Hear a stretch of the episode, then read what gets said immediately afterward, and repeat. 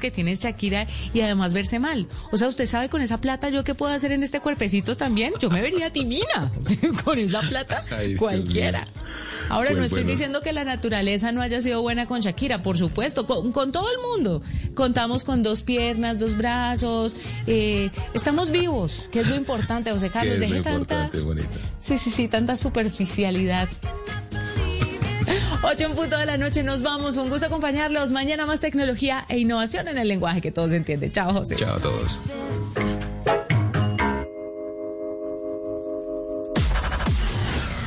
Son las 8 de la noche. Aquí comienza Mesa Blue con Vanessa de la Torre. Mesa Blue, la violencia no se combate con violencia. Y lo que está ocurriendo esta noche en Bogotá, en Colombia, es muy delicado porque como consecuencia de un atropello y de un exceso brutal e injustificado por parte de miembros de la Policía Nacional, la respuesta está siendo muy violenta. Y es que están atacando CAIs de diferentes lugares de Bogotá y de diferentes ciudades del país. Y por eso el llamado desde esta mesa es a la calma a esperar que la investigación avance y todos estamos profundamente indignados, conmovidos, tristísimos y aterrados, sobre todo con lo que ha ocurrido hoy, que no puede pasar.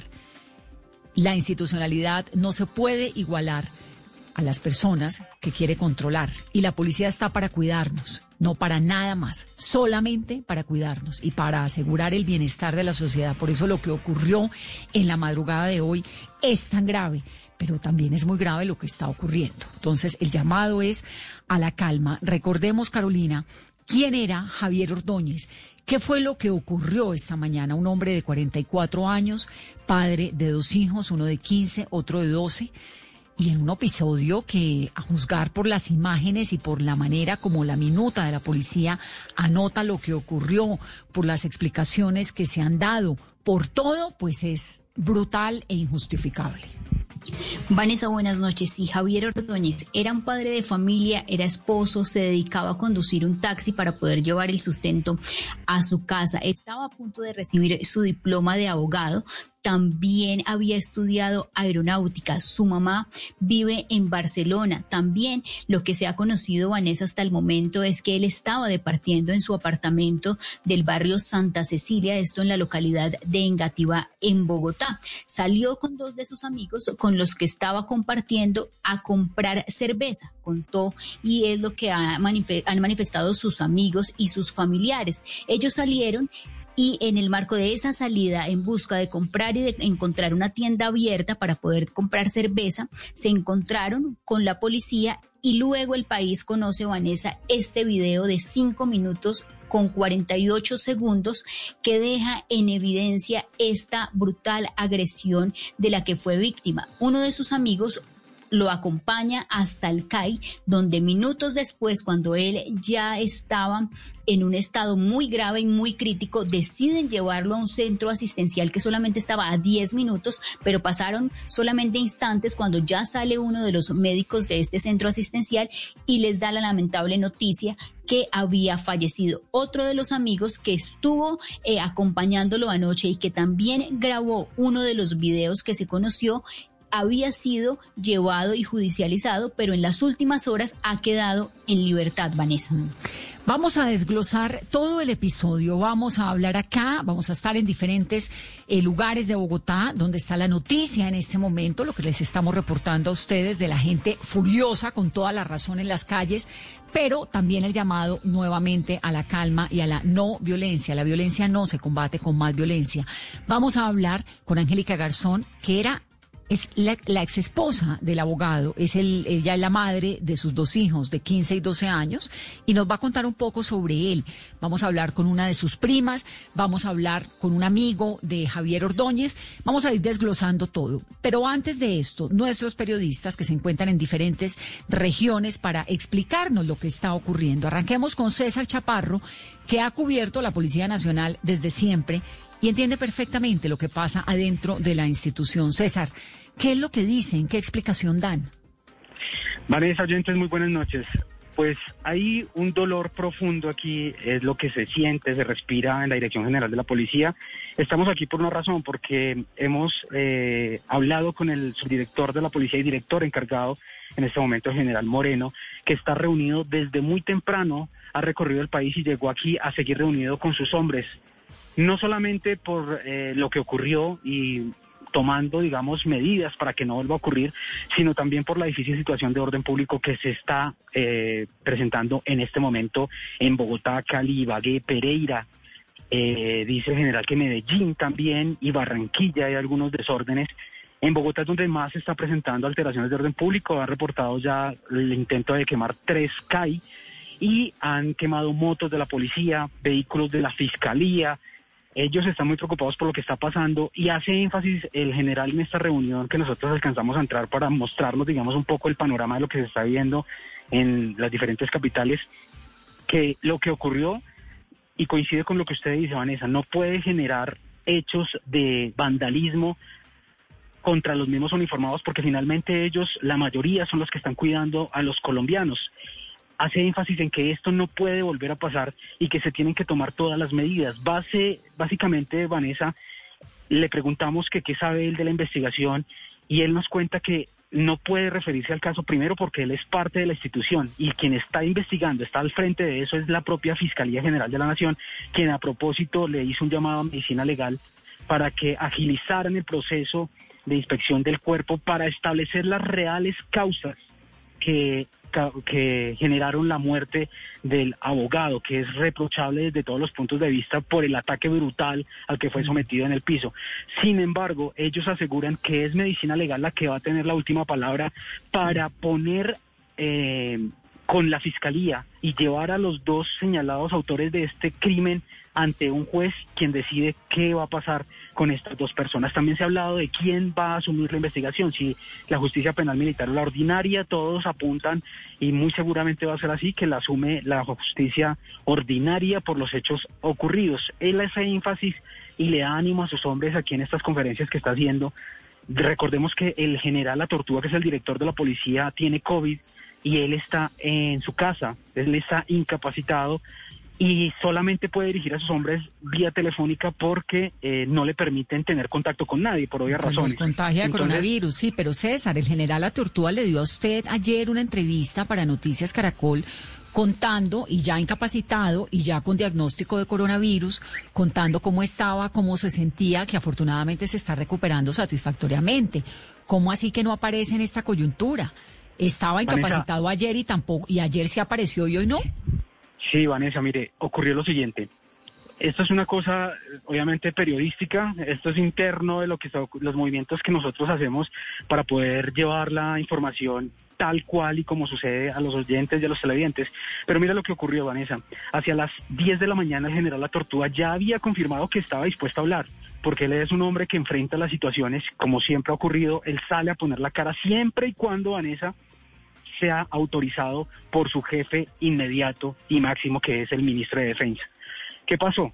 Según nos cuentan fuentes cercanas a él, de un momento a otro habló con el ministro de Defensa y el ministro de Defensa dijo, no, el único vocero soy yo y ya hablé, ya me pronuncié él estaba en Medellín justamente y dio la orden que ningún general de la policía se podía pronunciar sobre el tema porque él ya había hablado, incluso con el propio subdirector de la policía. Cuando ya habíamos tenido conversación con el propio general, él me llama y me cuenta esto.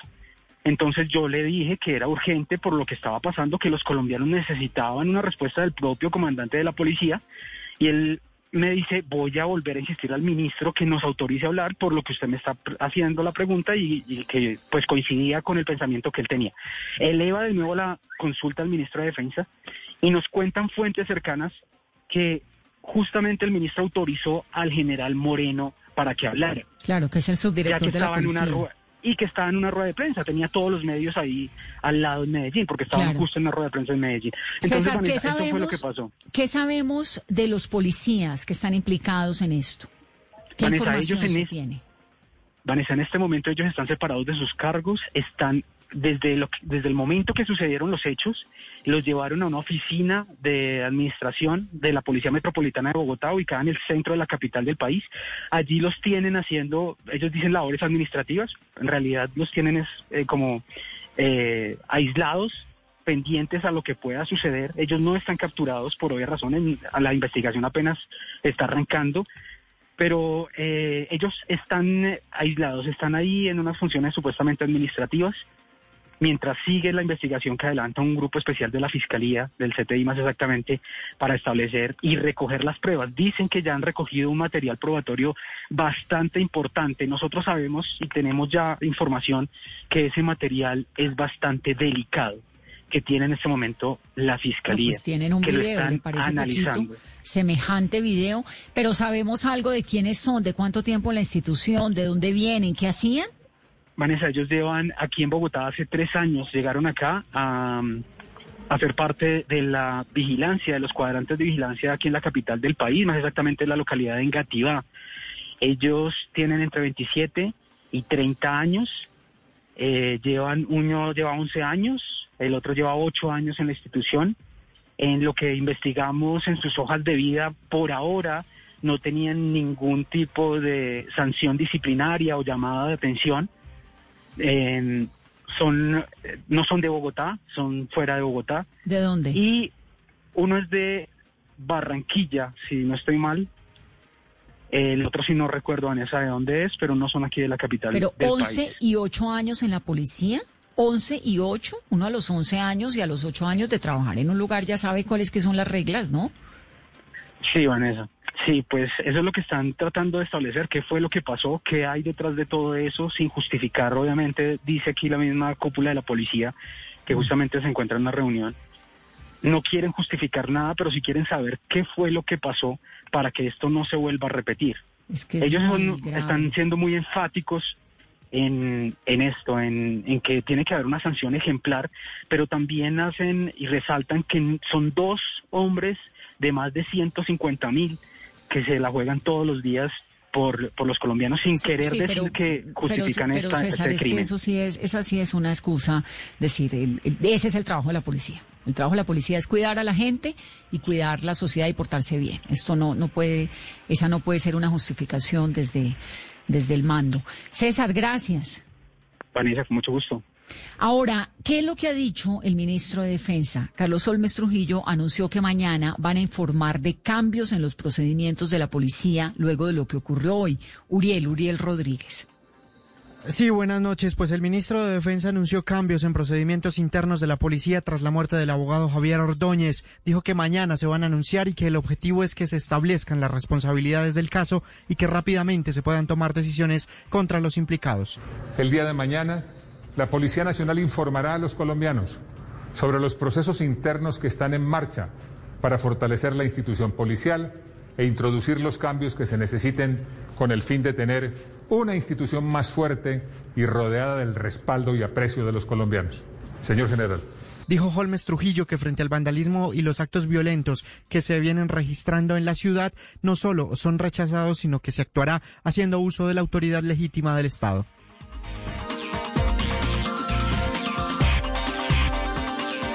Escuchemos, 8, 13 minutos de la noche. Así suenan algunos sectores de Bogotá a esta hora.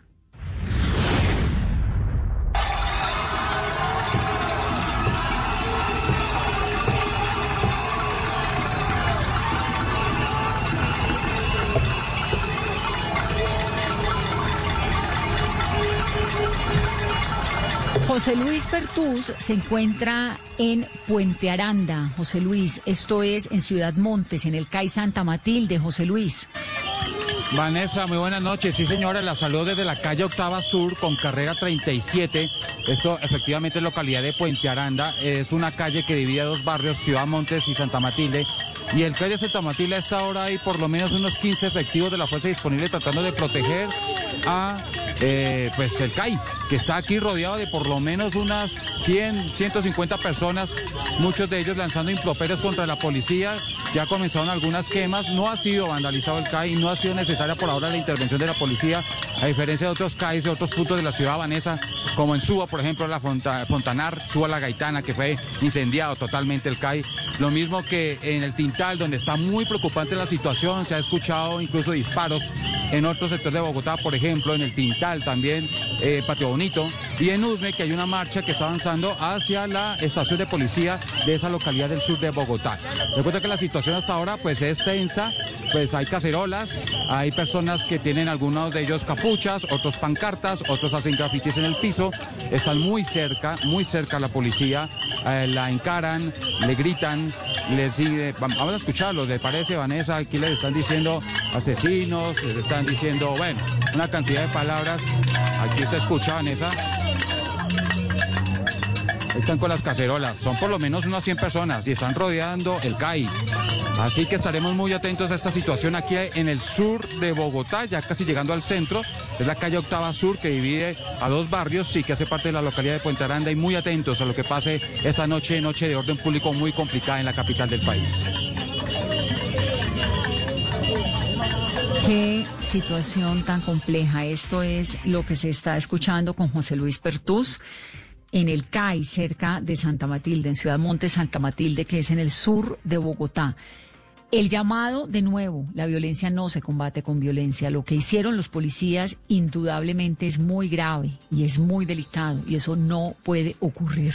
Pero tampoco puede ocurrir que se incendie la ciudad y que se respete el CAI y la institucionalidad de la Policía Nacional por cuenta de ese episodio. Diana Alvarado está en el barrio Villaluz que fue Carolina donde ocurrió esto, ¿no? Donde murió Ordóñez, el abogado.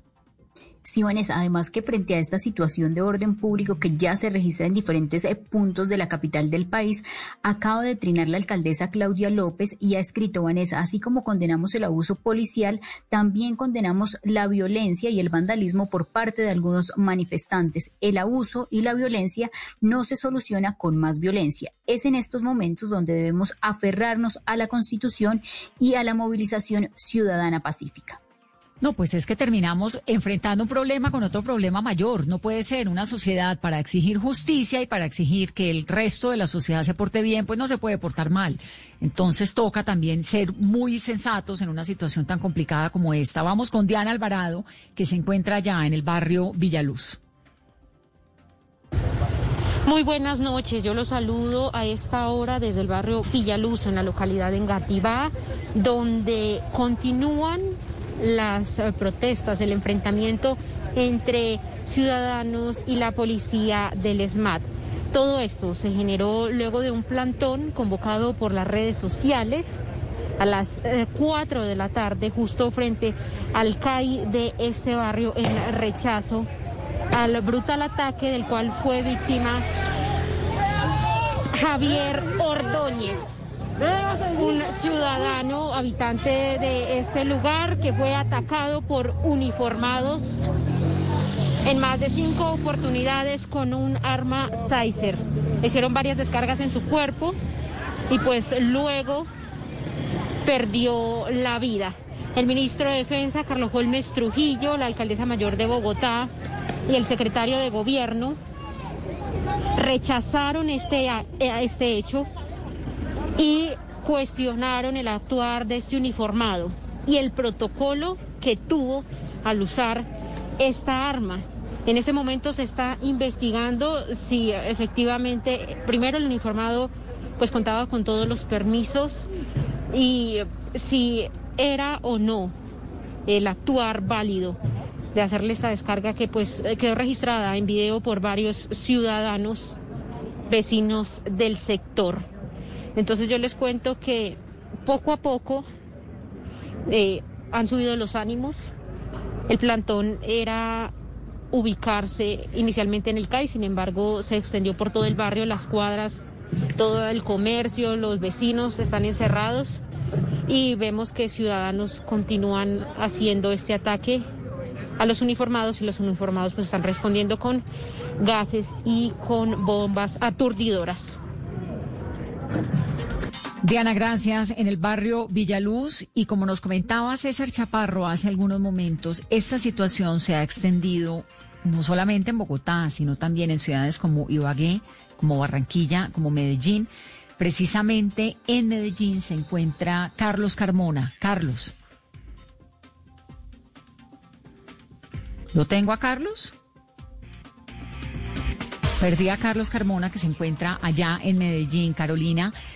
Y verdaderamente, pues es que es una situación muy compleja. En Pereira, en Bogotá, hay dos CAEs por lo menos que se encuentran incendiados en este momento. Hay cuatro vandalizados. Esto en Bogotá. Hay disturbios en cuatro ciudades del país. Es lo que ha confirmado más temprano, hace unos momentos, el director encargado de la Policía Nacional. Ahí está Carlos nuevamente en la capital antioqueña. Carlos.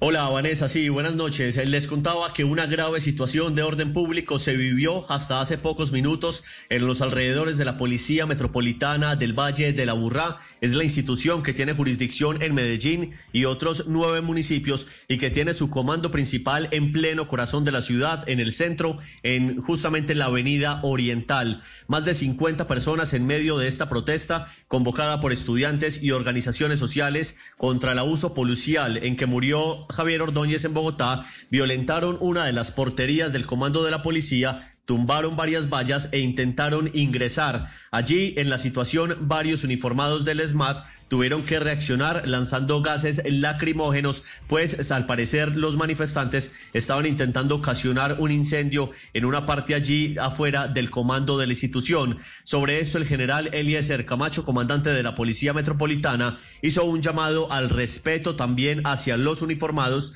en medio de estas protestas que se están convocando también aquí en la región metropolitana el general recordó que estos uniformados tienen familiares que los esperan en casa. Si estamos reclamando unos derechos, deben también asimismo el buen comportamiento, porque pues tenemos eh, personas igualmente, familias de policiales que ingresan a estos comandos, personas que están pasando también por la vía y que pueden ser afectados. Por lo tanto, el llamado es a, a que se pronuncien, pero sin afectar las unidades policiales, sin afectar a los policiales a través del Sistema Integrado de Emergencias y Seguridad de Medellín, las autoridades están en este momento identificando a los responsables de los, de los desmanes de hoy. La situación ya fue controlada. En este momento, los denominados escobitas o funcionarios de empresas varias de la ciudad están adelantando las labores de limpieza. La avenida oriental, importante el dato, la avenida oriental entre la playa y Ayacucho en sentido sur-norte permanece todavía cerrada en el centro de Medellín. Muchas gracias por estar en Medellín y por informarnos de esta situación, Carlos Carmona, la capital antioqueña.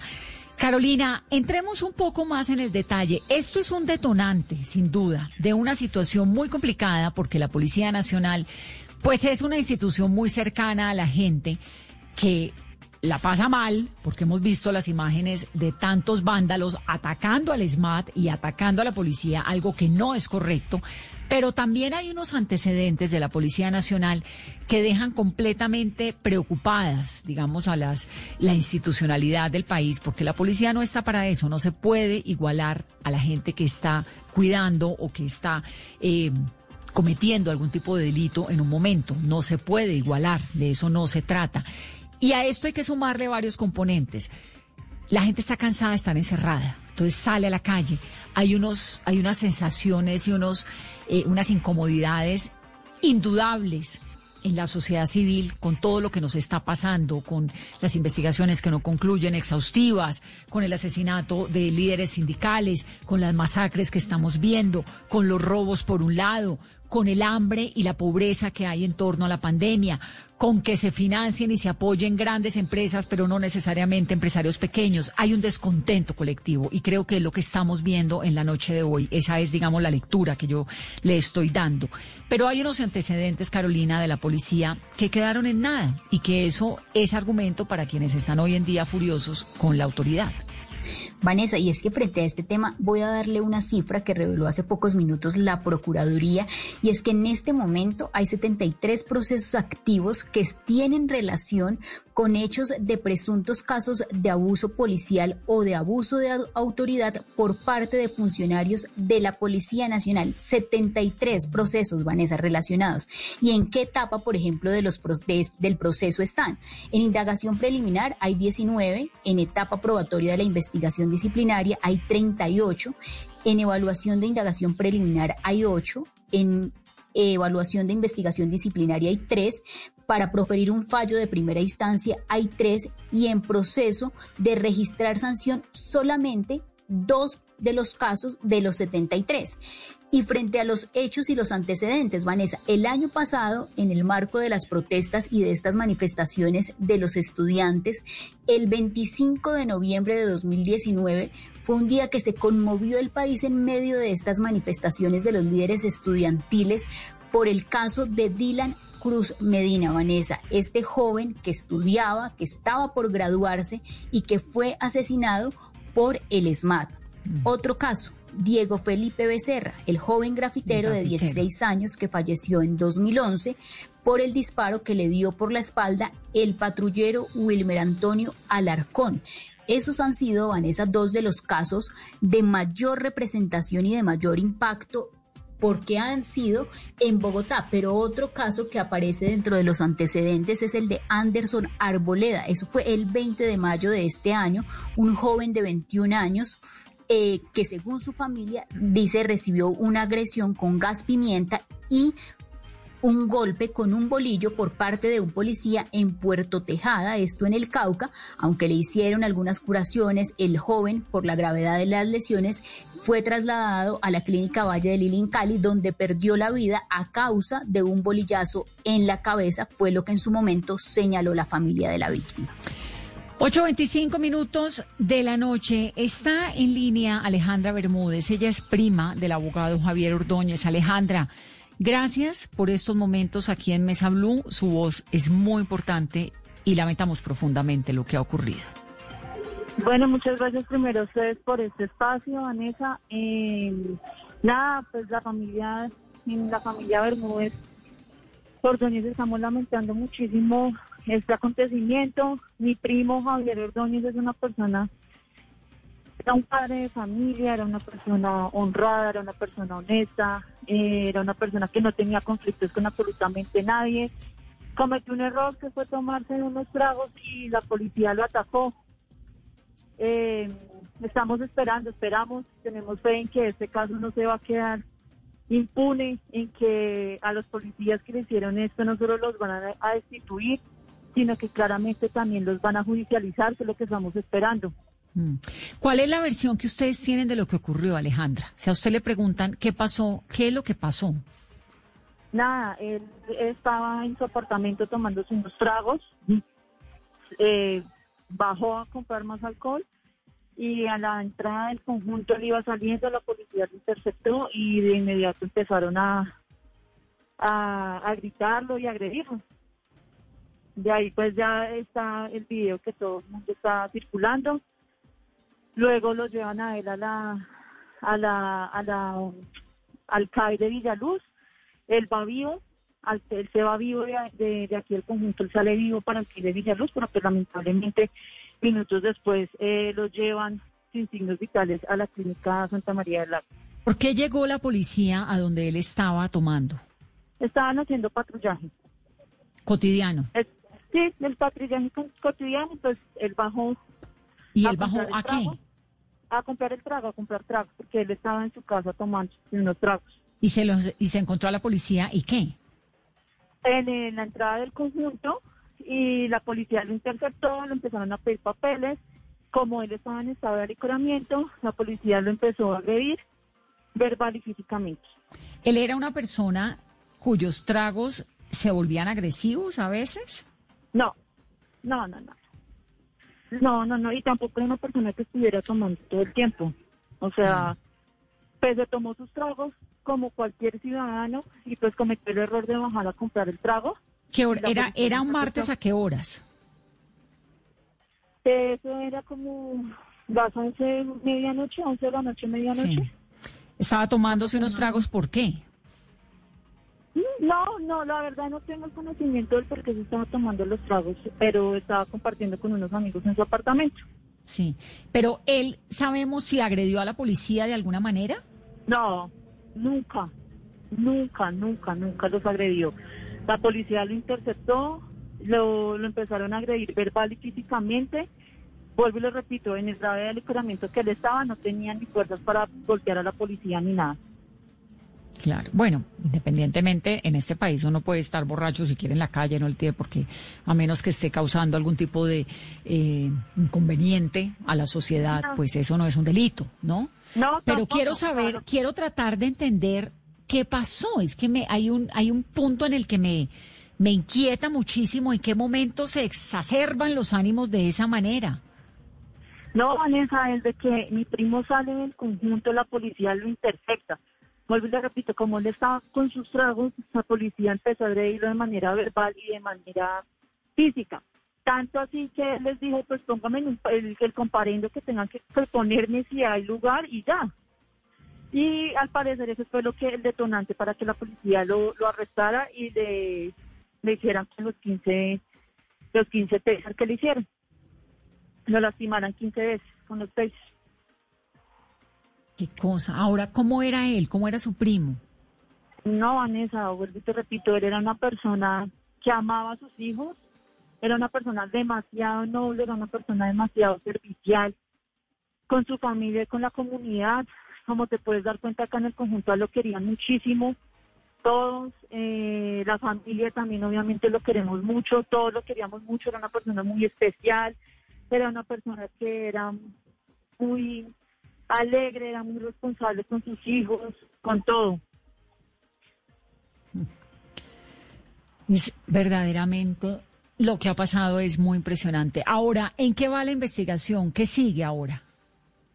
Pues Vanessa, primero que todo nosotros como familiares de él estamos esperando que eh, se dé el dictamen de medicina legal para poder proceder pues ya a lo que a lo que se requiera ya en, en términos judiciales. ¿Ustedes tienen una teoría de que algo ocurrió en el CAI? Sí, efectivamente, Vanessa, nosotros tenemos una teoría porque es que él salió vivo de acá al conjunto. Él, obviamente, pues ya por las por los tasers que les, les dieron, él estaba eh, pues un poco, es que fueron 15, o sea, no fueron uno, no fueron dos, no fueron tres, fueron 15, fueron en el pecho. Eh, entonces, pues él obviamente iba consciente, iba un poco aturdido pues por, por, estas quemaduras, pero él entró vivo a la patrulla y en el CAI algo tuvo que pasar. No sabemos qué pasó en el CAI, simplemente tenemos el, el, el, estado del cuerpo de él en el que llegó a la clínica que estaba golpeadísimo, golpeado por todas partes y, y obviamente tenía las quemaduras del taser, pero algo tuvo que haber pasado entre entre en, la, en el Sale. de Villaluz. Pues la verdad, Alejandra, que es demasiado lamentable lo que ha ocurrido para todo, para la policía, para la ciudad, para el país, para el respeto por las instituciones, por donde lo vea uno. Es muy grave y es muy triste. Gracias por estar aquí con nosotros en Mesa Blue. Así es, Vanessa. Muchísimas gracias a ustedes por el espacio. Vamos a hacer una pausa rápidamente aquí en Mesa Blue y regresamos en breve.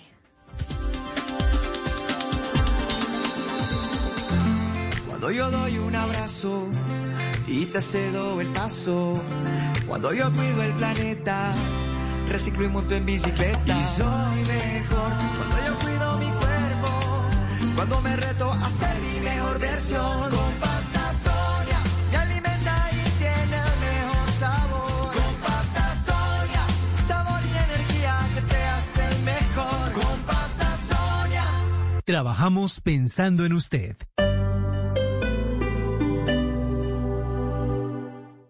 Es momento para aprovechar el año y los beneficios del Politécnico Gran Colombiano. Inicia en octubre tu posgrado en modalidad virtual y haz la diferencia. Más de 13 años en virtualidad nos hacen líderes. Matricúlate ya en poli.edu.co o llama al 302-290-7400. Vigilado Mina Educación.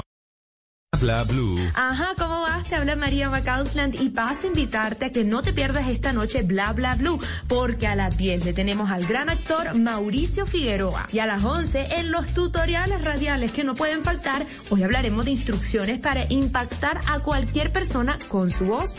Todo esto con Alex Pinilla, el creador del famoso locutorio, el gimnasio de la voz y de la comunicación. Y como ahora te escuchamos en la radio después de medianoche, abrimos nuestra línea telefónica porque en este talk show hablamos todos y hablamos de todo. Bla bla blue. Porque ahora te escuchamos en la radio, Blue Radio y bluradio.com. La nueva alternativa.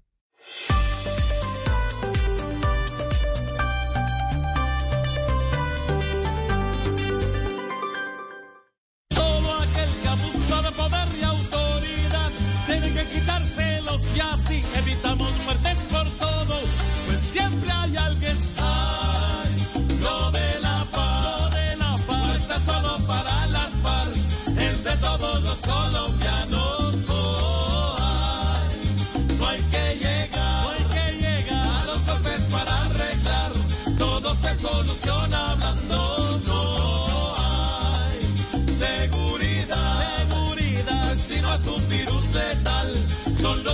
seres humanos. Oh, hay que reprochar la fuerza y la brutalidad sin estar generalizando.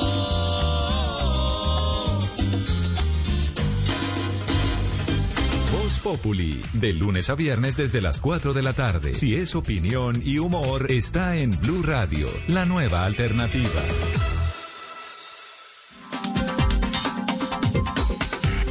Son las 8.35 minutos de la noche. ¿Qué es el taser? ¿Cómo funciona? ¿Qué es lo que le hace al cuerpo? ¿Qué tan legal o ilegal es? ¿Uno puede andar con un taser en la cartera? ¿Qué tanto le enseñan a la Policía Nacional a usar los tasers?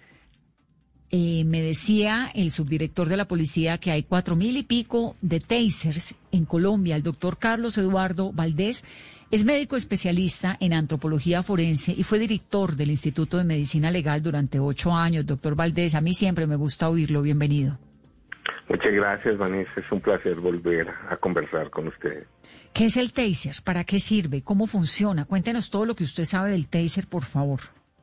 Bueno, mire, es un arma diseñada para eh, generar descargas eléctricas en un cuerpo y gracias a esas descargas, descargas eléctricas controlar la actividad de la persona porque esas descargas generan, eh, si son de baja intensidad, generan unas contracciones musculares que hace que el cuerpo por unos 3 a 5 segundos no pueda moverse y da tiempo para que pueda ser reducido.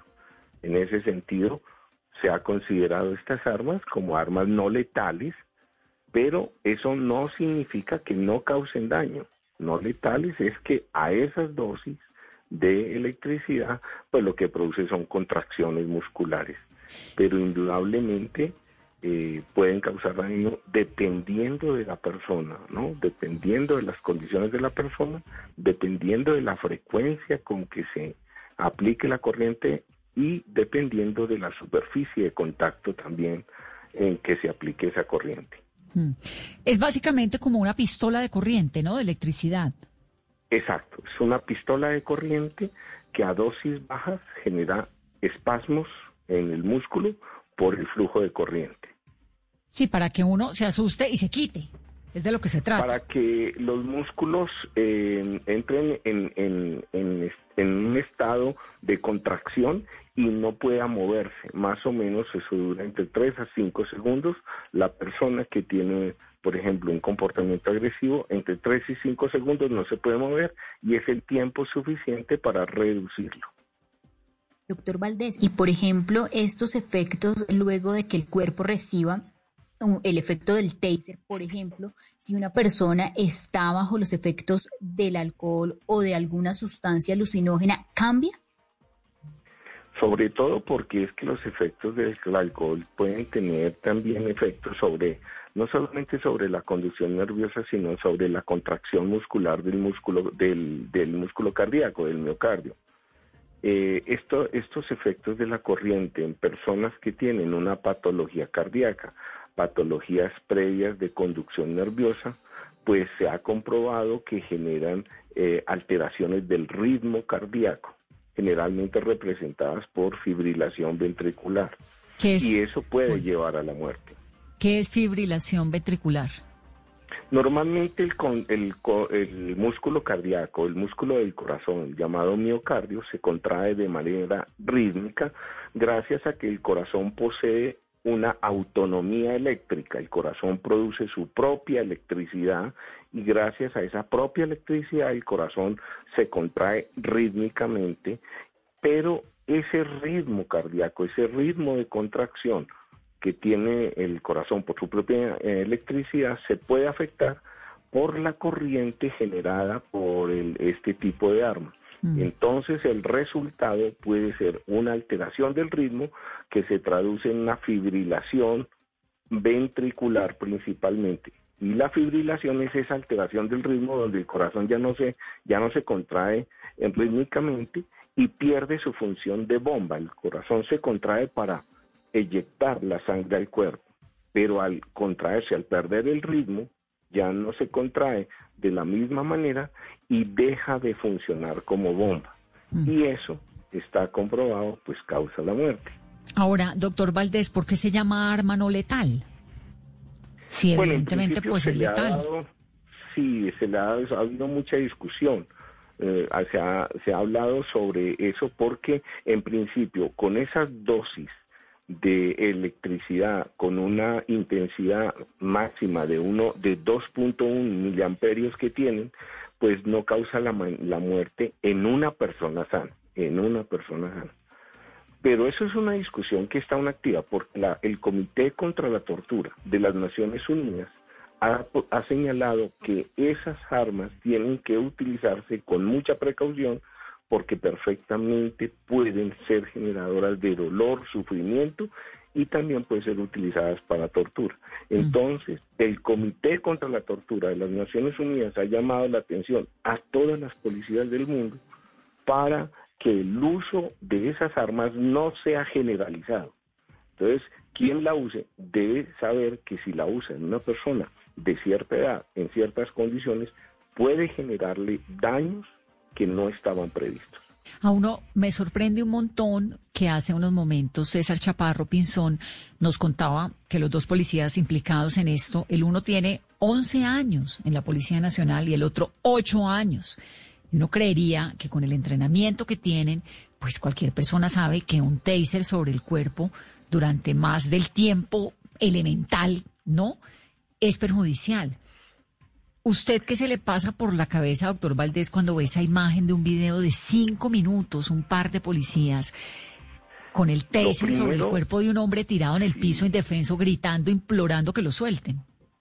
Lo primero es que ya estaba reducida. La persona ya estaba en el piso. O sea, está reducida.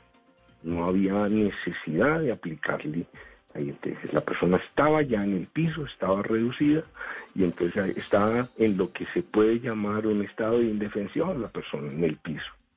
De tal manera que, digamos, no es, no es el uso que se le debe dar al arma porque la persona ya está reducida, está en el piso. Entonces, eh, lo que se ve, que es dramático, es muy dramático ese video, es una persona en un estado de indefensión porque está tirado en el piso y dos personas más sobre ella al parecer le estaban siguiendo aplicando eh, el corriente eléctrica. Hmm. Ahora, las consecuencias, porque obviamente en esta investigación lo que viene y lo lógico es un dictamen de medicina legal, ¿verdad? ¿Qué puede mostrar el cuerpo de, de la persona fallecida, de Ordóñez? en el examen, en, el, en, lo que dice la información que viene ahora en el dictamen de medicina legal? Bueno, lo, lo primero es que el Instituto de Medicina Legal cuenta con personal muy idóneo para poder hacer este tipo de necropsia y hay que solicitar que se aplique el protocolo de Minnesota eh, muy exegéticamente. Se pueden encontrar varios signos de, de, quemaduras por eh, la aplicación de la, de la corriente eléctrica, pero eh, los hallazgos van a ser muy sutiles porque este, este cambio de ritmo cardíaco no va a dejar cambios morfológicos. Es decir, eh, cambios en la morfología del corazón no se van a encontrar porque lo que se altera es el ritmo de contracción del músculo cardíaco. Mm. Pero por eso el Instituto de Medicina Legal con todo su personal médico científico que posee de muy alta calidad, pues tendrá que aplicar muy bien el protocolo de Minnesota, que es el protocolo que en estos casos las Naciones Unidas recomiendan para los médicos forenses cuando hay unas muertes en estas condiciones. Yo le quería preguntar, ¿qué es el protocolo de Minnesota y cómo funciona? El protocolo de Minnesota es un protocolo diseñado por médicos para investigar muertes arbitrarias, muertes en donde pueden existir violación a los derechos humanos. Es un protocolo que se actualizó hace cuatro años, en el 2016, adoptado por las Naciones Unidas, suscrito por los estados, entre ellos Colombia, por diferentes instrumentos internacionales de protección de los derechos humanos y que el Instituto el Instituto de Medicina Legal de Colombia lo aplica permanentemente, pero aquí debe ser un, método estricto de, aplicación aquí. ¿Y qué muestra, qué cuenta, qué se puede encontrar en, el, en este protocolo? Eh, eh, en este protocolo lo que garantiza es un examen muy cuidadoso de toda de todo el organismo, porque como le digo, las huellas que se van a quedar van a ser muy sutiles, no van a haber huellas morfológicas, cambios morfológicos, va a ser muy difícil encontrar. Luego, entonces, hay que eh, tomar en cuenta eh, los, los cambios en el cuerpo, porque la persona también recibió golpes eh, contundentes, se ve en el video, y tomar en cuenta la historia clínica de la persona. Pero usted me decía hace un momento, doctor Valdés, que no necesariamente deja huellas el taser en el cuerpo, ¿o sí? No necesariamente deja huellas morfológicas. Morfológicas es de forma, es decir, no deja morados, deja el músculo atrofiado. No necesariamente, no necesariamente. Depende mucho de la intensidad y de la frecuencia con que se haya aplicado este instrumento. Por eso es que se va a exigir que se haga una necrosa con el protocolo de Minnesota, que es muy exigente en el examen del cuerpo. Pero y entonces si no deja una huella o no deja cómo verlo, ¿de qué manera un dictamen de medicina legal puede decir el señor falleció por uso de taser? O puede decir porque le dio un infarto, porque le dio algo, digamos, ¿cómo lo puede vincular? Si es que fue esa la causa. Bueno, lo, que estoy diciendo es que no deja huella, no deja cambios morfológicos, por ejemplo en el corazón, puede dejar unos cambios sutiles, no de forma, pero sí sutiles, unas pequeñas eh, signos de quemadura donde ingresó la corriente eléctrica, pero sobre todo lo que más nos va a ayudar es la situación en la que llegó al hospital, la historia clínica del hospital, los análisis que se hicieron de urgencia del hospital, eso va a ser lo que más ayude para la interpretación de la necropsia. Pues doctor Valdés, la verdad que es tan grave esto que ha ocurrido. Estamos ahora esperando la investigación, lo que diga el Instituto de Medicina Legal, la investigación interna de la policía. Es una situación pues muy trágica para todos, para la institucionalidad, para el país. Estamos viendo eh, la situación de orden público que se está complicando de esta manera. Gracias por estar esta noche con nosotros aquí en Mesa Blue.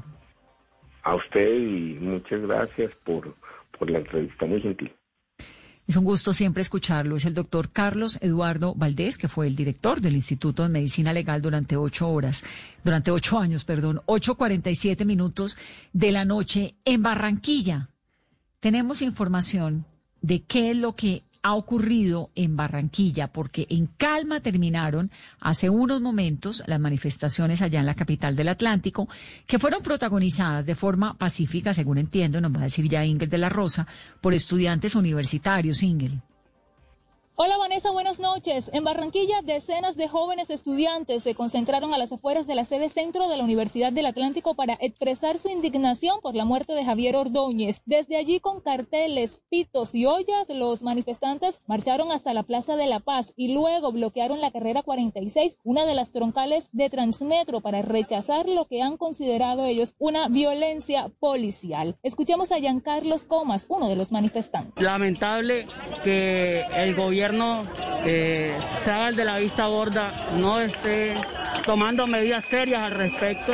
Y más indignante aún que hoy por hoy la Policía Nacional, en vez de cuidarnos, nos está matando. Durante las más de dos horas de manifestaciones, la policía hizo acompañamiento y debió aplicar desvío sobre la carrera 46, dado el cierre que protagonizaron los jóvenes a la altura de la estación catedral. Sin embargo, todo transcurrió en completa normalidad.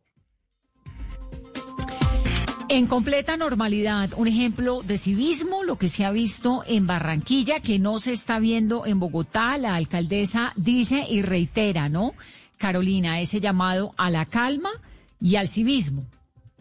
Sí, Vanessa, además ha anunciado que apenas finalicen esta mesa de derechos humanos, se va a dirigir al comando de la Policía Metropolitana de Bogotá para coordinar todas las acciones desde el puesto de mando unificado, reitera y hace ese llamado, rechaza la violencia, el abuso policial y reitera este compromiso con la verdad, la justicia, la paz y la reconciliación.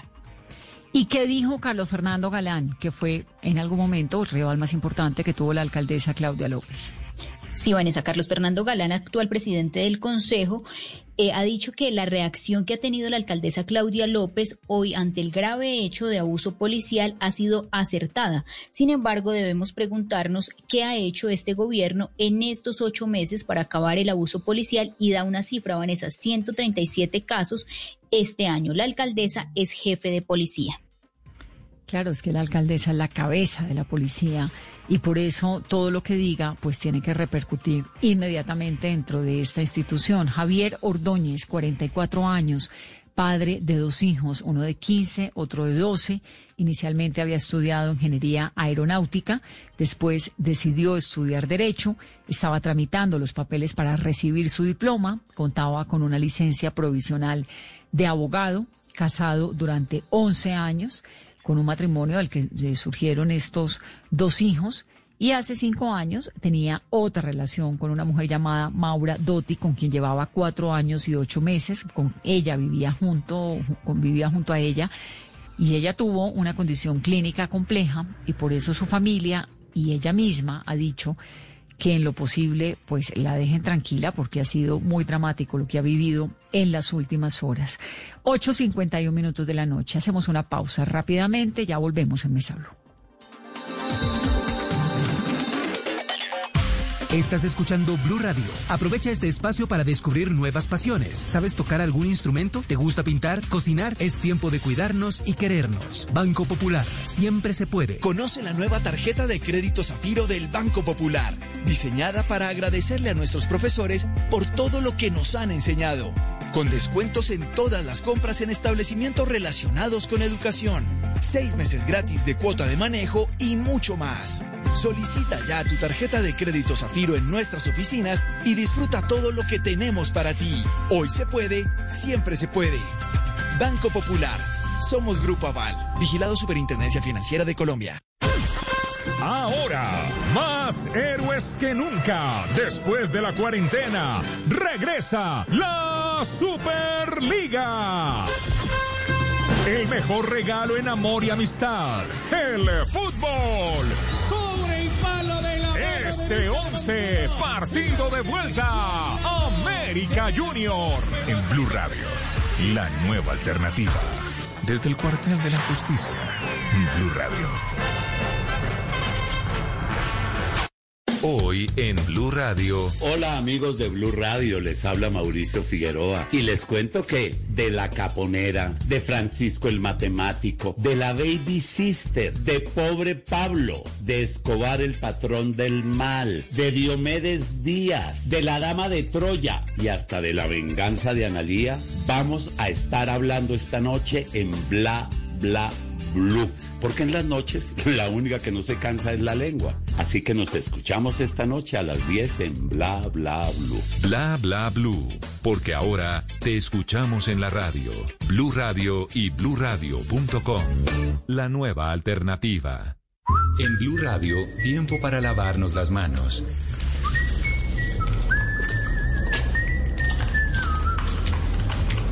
Tómate el tiempo para cuidarte y para enterarte de todo sobre el coronavirus. Síguenos en redes sociales, en bluradio.com y en todos los espacios informativos de Blue Radio. Numeral Yo me cuido, yo te cuido. Blue Radio, la nueva alternativa. Club de Cyclisme de France sur Blue Radio. Más ciclismo desde Francia en Blue Radio, la nueva alternativa. 8.54 minutos de la noche. Reiterar y repetir que la violencia no se combate con más violencia. No se puede igualar a un episodio tan lamentable como el que ocurrió en la madrugada de hoy. La sociedad civil pidiendo respeto a punta de respeto. Eso no funciona. Así que todos eh, protestar y lo que quieran, pero sin violencia. La violencia lleva indudablemente a más violencia. Voy a cambiar del tema rápidamente, el tema del cual hemos estado hablando en la noche, Carolina, para hacer un recuento. Hoy teníamos una invitada de lujo, que era la directora del Instituto Nacional de Salud, pero por supuesto con esta noticia, con la situación de orden público, el país está hablando de otra cosa y por eso postergamos nuestra entrevista. Estaremos con ella pronto también. Hay muchas preguntas. El Instituto Nacional de Salud procesó hoy 24 mil pruebas PCR, 7.800 de antígeno y Colombia ya completó en estos seis meses de pandemia más de 660 mil contagios, creo que casi 700 mil ya, y 21.412 personas fallecidas. Pero con un umbral bien interesante que es el 80% de los recuperados de COVID-19. Eso significa que de cada 10 personas que se han contagiado o que se están contagiando en este momento, 8 se recuperan.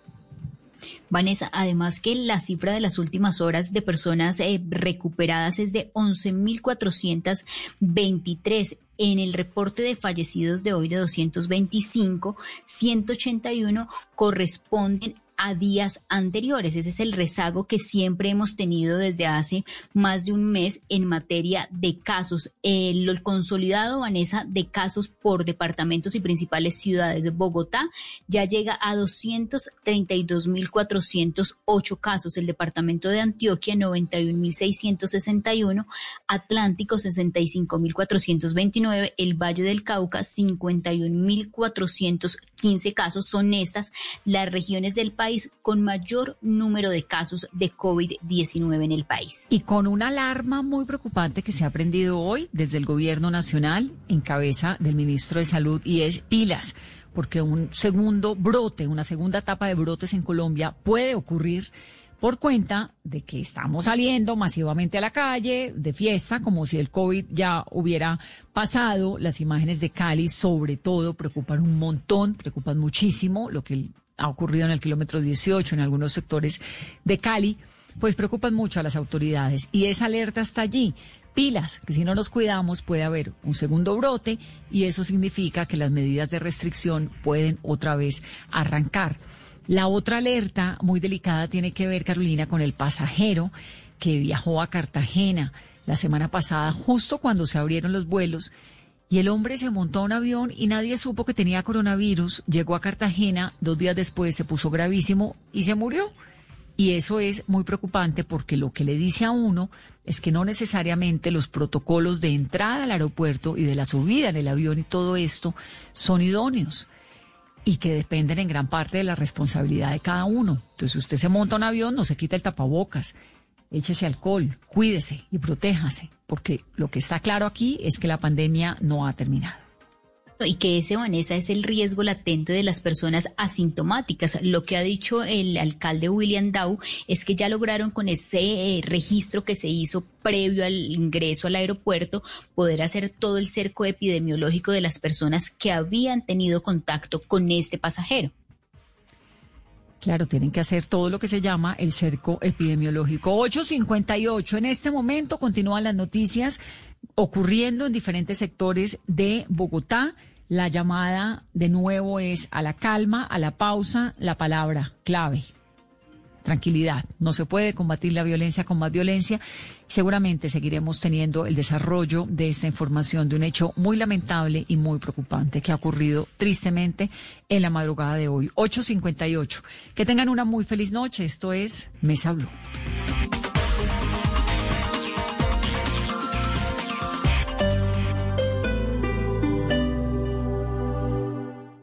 Aún es momento para aprovechar el año y los beneficios del Politécnico Gran Colombiano. Inicia en octubre tu posgrado en modalidad virtual y haz la diferencia. Más de 13 años en virtualidad nos hacen líderes. Matricúlate ya en poli.edu.co o llama al 302-290-7400. Vigilado Mina Educación.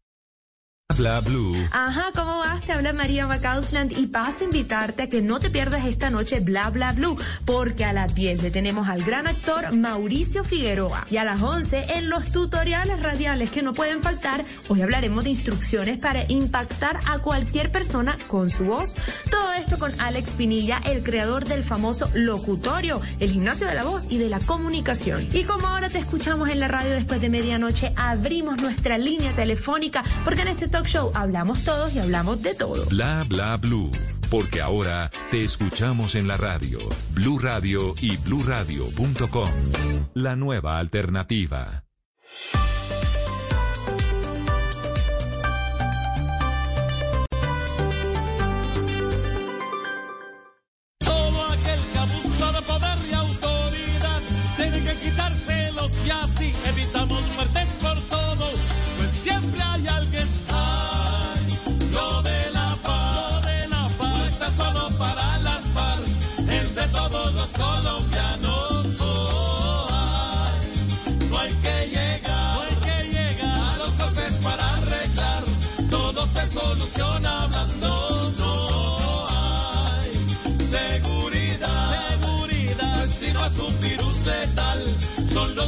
Seres humanos. Oh, hay que reprochar la fuerza y la brutalidad sin estar generalizando.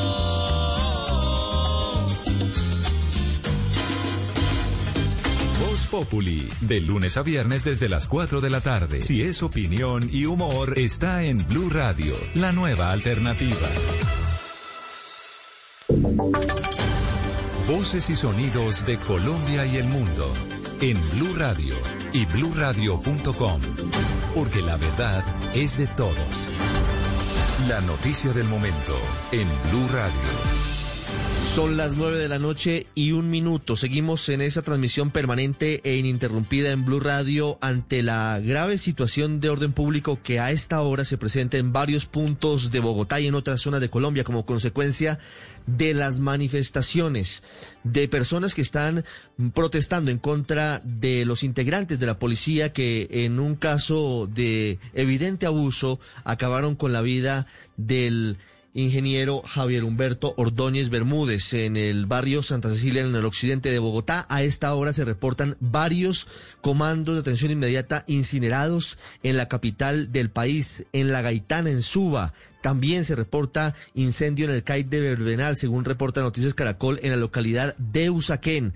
De igual manera, se están a esta hora informando sobre dificultades severas en otros puntos de la capital de la República. Entre ellos, también se está hablando de lo que ocurre en otros puntos de la capital del país. José Luis Pertús está en las calles de Bogotá. José, ¿qué pasa a esta hora? ¿En dónde se encuentra? Ricardo, buenas noches. Los saludo desde la calle Octava Sur con carrera 37, localidad de Puente Aranda. Aquí los ánimos se calman y vuelven y se caldean por momentos. Ha sido ya agredido también la fuerza disponible. Al menos unos 20 efectivos vigilan el CAI de Santa Matilde. Y por lo menos unas 150 personas los rodean.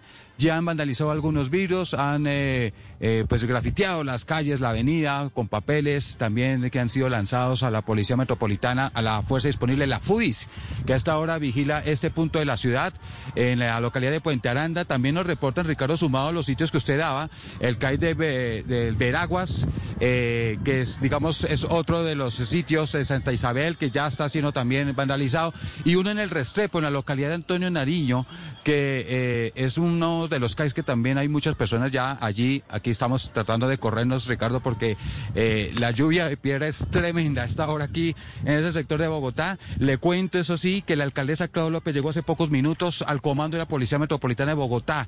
Allí, en el sexto piso de ese edificio ubicado en la calle Sexta con Avenida Caracas, vigila junto con el coronel Sarmiento, comandante encargado de la Policía Metropolitana de Bogotá, las cámaras de seguridad y verifica la situación de orden público. Por eso aún no hay un balance oficial, realmente oficial de los daños de las personas heridas o lesionadas en esta noche de orden público muy complicada en Bogotá. Están haciendo un barrido por toda la ciudad y seguramente en las próximas horas vamos a tener ya así un balance mucho más consolidado de la situación que se está presentando a esta hora en toda Bogotá, porque los CAIs que están afectados es en el norte, occidente, oriente y también en el sur, como en este caso aquí en la calle Octava Sur, en la localidad de Puente Aranda, Ricardo. José Luis, intentemos organizar lo que está pasando.